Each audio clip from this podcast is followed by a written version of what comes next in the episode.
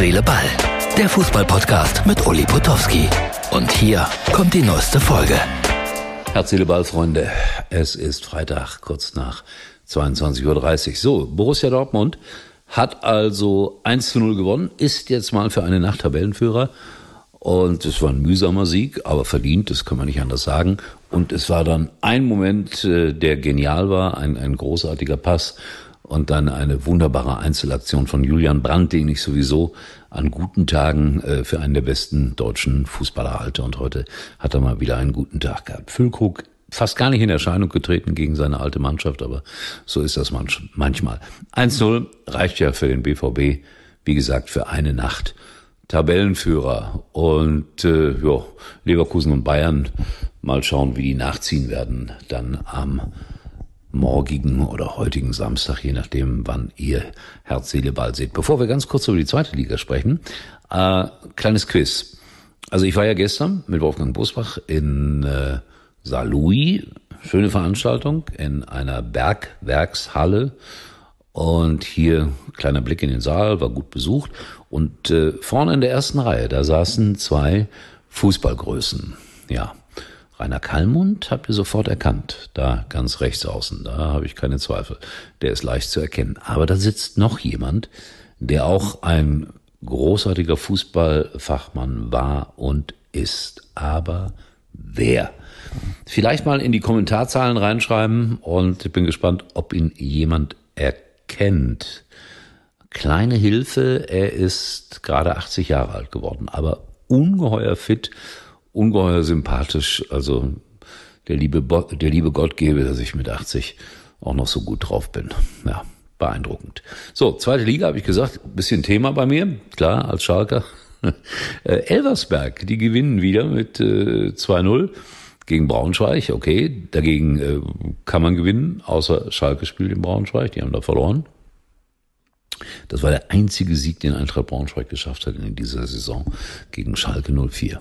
Im Pokal haben sie allerdings verloren.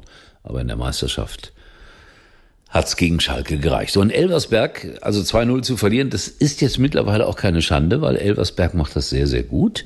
Kann man ja auch nie anders sagen. Und äh, ich habe das mal hochgerechnet. Der Etat von Elversberg dürfte bei 20 Prozent, 25 Prozent vom Schalker Etat liegen. Was stimmt da nicht? Was machen die gut und richtig? Was machen die Gelsenkirchner falsch. Aber das fragt man sich ja schon seit Wochen und Monaten auf Schalke. Mal schauen, ob sie am Wochenende mal gewinnen können. So, und dann äh, Hannover 96, die sind Tabellenzweiter, haben gegen gute Magdeburger 2-1 gewonnen. Das war so ein mühsames Spiel. Entscheidender Torschütze Teuchert, der hat, Cedric Teuchert, der hat auch mal bei Schalke gespielt, jetzt in Hannover und macht da Tor um Tor um Tor. Guter Junge und Hannover 96 hat wirklich eine Chance, ein Wort mitzusprechen in Sachen Aufstieg. Ist ja auch so ein bisschen, ein bisschen so eine Aufzugsmannschaft. Mal sind sie oben, mal sind sie unten. Aber im Moment sieht's ganz gut aus. Ich halte auch viel vom Trainer, muss ich mal klipp und klar sagen. So, ihr wundert euch vielleicht, dass ich auch an diesem Wochenende nicht für Sky unterwegs bin. Ich muss mich einfach mal ausruhen. Nächstes Wochenende geht's dann aber wieder los mit, mit Fürth gegen Osnabrück am Freitagabend. Und dann die Woche bin ich mit Borussia Mönchengladbach in Freiburg.